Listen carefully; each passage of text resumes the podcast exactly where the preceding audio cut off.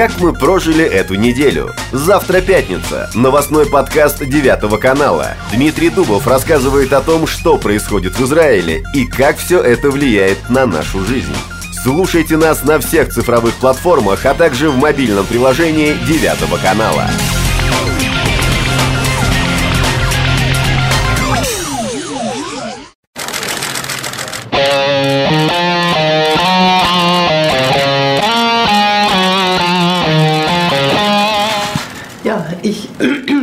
bedanken für den freundlichen Empfang und es ist mir eine große Freude und Ehre, zum Ende meiner Amtszeit noch einmal Israel begrüßen zu können.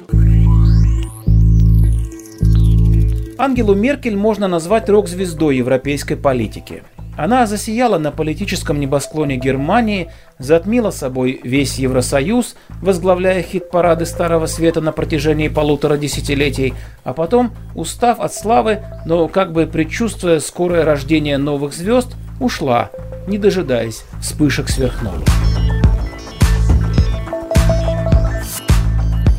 Первая женщина во главе правительства Германии – по продолжительности службы канцлером она давно обошла Конрада Аденауэра и чуть-чуть не дотянула до Гельмута Коля, канцлеров, с именами которых до Меркель ассоциировалась история послевоенной Германии.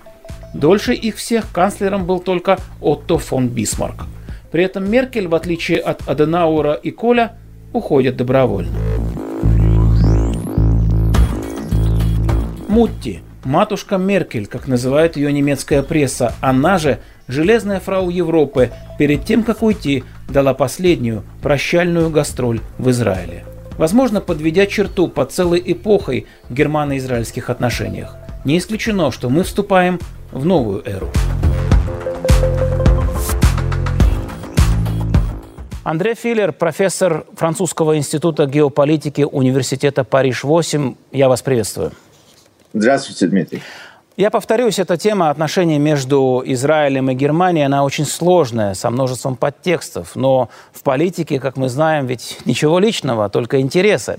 Насколько совпадают сегодня интересы Германии и Израиля? Можно ли говорить о том, что с уходом Меркель ничего в наших связях не изменится? Э, я полагаю, что изменится очень многое на самом деле поскольку э, в любом случае отношения между Израилем и любой западной демократической страной, они по определению э, асимметричны. Э, насколько Германия э, сегодня, по меньшей мере, в израильском обществе не играет никакую роль на внутриполитической арене, это внешний партнер, настолько Израиль, естественно, э, является ну, неким маркером э, на внутренней политической арене Германии и любой демократической страны, э, хотя бы из чисто электоральных соображений. Поэтому символический визит Ангелы Меркель, он э, именно символический. Это и личный э, подвод итогов и э, э, прощальное турне и э, в некотором смысле лебединая песня. Э, вы очень правильно сказали, это подводит черту под э, целым рядом э, э, ключевых событий в э, очень сложных германо-израильских отношениях, э, начиная от Аденауэра э, через коленопреклонение Вилли Бранта э, перед мучениками Варшавского гетто. Э, сегодня визит Ангелы Меркель э, как бы ставит заключительную точку. Это не восклицательный знак, это э, крупная, массивная точка, и э, отношения в известном смысле нормализуются. Нормализуются не в том смысле, что они э, э, приобретают какой-то более нейтральный характер, а в том, что больше э, нет той специфики, которая э, этим отношениям предшествовала uh-huh. и э, их определяла в большой степени в течение последних э, 75 э, практически лет. А вам не кажется, что у, этой, э, у этого явления есть своя цена? Пытаясь избавиться, что ли, от комплекса вины, Германия может начинать нам диктовать, как вести себя морально в отношениях с нашими, например, э, палестинскими соседями. Э, Германия может диктовать, неизвестно, будет ли она это диктовать, это зависит от того, э, как сформируется коалиция. Э, Германия будет вынуждена, по меньшей мере, как она уже это делала, кстати, при относительно произраильской фрау Меркель, хотя тут тоже есть разные воззрения, израильский политолог и абсолютно ровесник фрау Меркель, родившийся в Германии, Хайм Ноль, который сейчас преподает в университете Бен-Гуриона в Бершеве, Э, при своих э, политических немецких амбициях, конечно, пристрастен, но он очерчивает э, очень четкую эволюцию фрау Меркель по, по мере ее сближения с социал-демократами при создании коалиции, а фрау Меркель прежде всего политика, политика исключительно искушенный, э, насколько ее позиция э, по э, израильскому вопросу эволюционировала, эволюционировала не в сторону поддержки Израиля, в том числе э, голосования, многочисленные голосования в международных структурах, в ООН, в ЮНЕСКО, где Германия э, занимала произ... антиизраильские позиции при официальной произраильской позиции канцлера лично. Э, но э, сегодня э, говорить о том, что Германия может диктовать э, условия, мне кажется, не совсем своевременно, но то, что она по меньшей мере э, не будет однозначно поддерживать Израиль, э, в этом у меня нет никаких. И при этом, кстати, забавно наблюдать за тем, как некоторые политики, да, действительно учат нас морали, а, мол, мы действительно должны пойти на уступки ради достижения прогресса на палестинском треке, но при этом Бундесвер использует израильские военные технологии. Э, в этом есть некий, некий парадокс, ведь э, Германия фрау Меркель при э, огромном личном успехе фрау Меркель на поприще сегодня, несомненно, по масштабу крупнейшего европейского политика, но при этом Германия многое выиграла и многое же потеряла. И прежде всего потеряла свое преимущество на фронте высоких технологий. Германия остается крупнейшей европейской экономикой, Германия остается очень развитой индустриальной державой, но э, с точки зрения технологической Германия уже далеко не в авангарде, тогда как Израиль, наоборот, вырвал, вырвался на, на передовые позиции, и э, парадоксальным образом сегодня асимметрия моральная, э, которую э, в Германии воспринимают в свою пользу, э, э, компенсируется асимметрией э, прагматической, которая, несомненно, э, позволяет э, выйти, выйти вперед Израилю как тусуются колоды, да, как говорилось в одном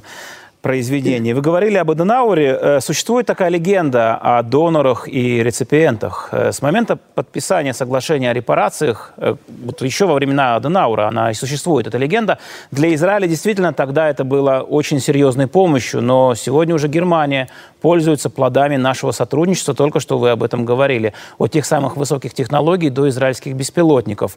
Мы, на ваш взгляд, все-таки вот в этой области равные партнеры?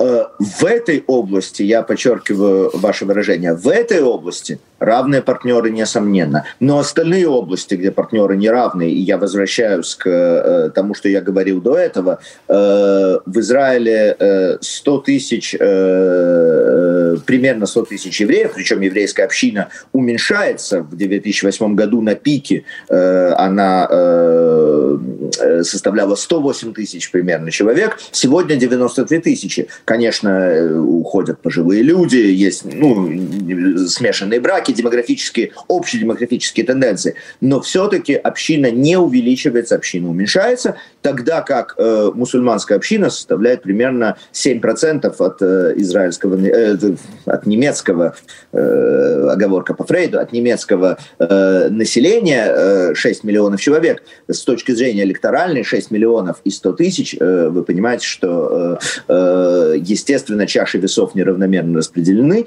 и э, новая новое правительство, тем более если оно будет левого толка, будет намного более э, внимательно и трепетно прислушиваться к 6 миллионам, чем э, к 100 тысячам. Поэтому э, эти отношения, с одной стороны, отношения равноправных партнеров, экономические прежде всего, а с другой стороны отношения абсолютно асимметричные, потому что э, э, германские внутренние э, э, внутренние императивы э, явно не будут э, двигать новое германское руководство в сторону э, поддержки государства Израиль. Ну вот вы меня и подвели к этому действительно деликатному моменту, о котором как-то не принято много, скажем так, говорить вслух. Германия действительно меняется. Это функция времени, но также и демографии. Во многом это, конечно, общеевропейская тенденция, а, когда в силу изменений демографического состава меняются те или иные политические приоритеты, ну или внешние политические, если, опять же, называть вещи своими именами. В 2014 году, во время операции здесь, в Израиле, «Несокрушимая скала», когда у нас шла война с сектором газа, исламские фанатики в Берлине э, кричали «евреев газовые камеры». И их тогда поддерживали. Их пода- тогда поддерживали левые немецкие единомышленники, ну, скажем так, левые радикалы. Вообще, насилие в отношении членов еврейской диаспоры, израильтян в Берлине, в общем, тоже, можно сказать, стало повседневностью. То есть все, уроки Второй мировой там начинают забывать? Э, на мой взгляд, да. Не потому, что их начинают забывать, просто потому, что они автоматически отходят в область исторической памяти, они автоматически отходят э, в область предания, если можно так сказать, э, смена поколений для сегодняшних, э, для сегодняшних э, леворадикальных э, молодых граждан Германии, э, кстати, праворадикальных тоже, но э, о них тоже не нужно, не нужно забывать, потому что э, как раз в этой точке они абсолютно абсолютно смыкаются. Uh-huh. Но э, сегодняшнее их и, и сегодняшнее их восприятие э, травмы э, нацизма, травмы э, Холокоста, коллективной вины э, уходит на второй план просто потому, что эти люди уже не ощущают физическую, реальную связь с этим прошлым. Э, поколение Ангелы Меркель еще э, осуществляет. Ее отец был э, на фронте, был абсолютно призванным солдатом, ни в чем его нельзя обвинить, был в русском плену, после этого был пастором ГДР по собственной инициативе, был даже человеком левых и почти марксистских взглядов. Все эти категории для нового э, поколения э, западных политиков и западных избирателей, э, они все относятся к абсолютно далекому и уже невозвратимому прошлому, от нацизма до холодной войны, включая, включая Холокост. Поэтому язык, на котором говорит новое немецкое население, оно уже совершенно не язык Аденауэра, не язык Вилли Бранта, я специально беру и консерватора, и социал-демократа, не язык фрау Меркель, которая э, на своем личном и семейном и персональном опыте этот язык, э, этим языком владеет, э, тогда как те, кто придут после, будут говорить уже на совершенно, на совершенно ином языке, который останется языком Гёте, но будет, э, не, уже не будет языком немецкой истории, страшной немецкой истории 20 века. То есть вы считаете, что трансформация позиции Германии по отношению к Израилю, скажем так, ее трансформация в нынешнюю общеевропейскую э, тенденцию, критическую для нашей страны, она неминуема? Она, если не неминуема, то по меньшей мере очень вероятно. Э, тут еще, э, естественно, зависит от э, того, насколько израильские политики смогут выстраивать новые израильские политики, потому что в Израиле тоже произошла смена поколений. Кстати, фрау Меркель не встретилась во время своего визита с Бениамином Нетаньягу, хотя они из ее 16 лет на посту канцлера 12 15 лет Бенемин Нетаньягу был премьер-министром Израиля. Они знакомы э, практически интимно. Но э, это тоже символично. Новые израильские политики, говорящие на новом языке, новые немецкие политики, говорящие на новом языке, э, нужно выстраивать э, практически новую логику отношений с чистого листа. Э, и с чистого ли, листа с учетом э, демографических перемен, прежде всего э, в Федеральной Республике. Андрей Филер, большое вам спасибо за эту беседу. Спасибо вам, Дмитрий. Наши отношения – очень сложная тема, со множеством подтекстов, смыслов, исторических ссылок, с фактами и мифами, с одной великой трагедией и одной национальной травмой.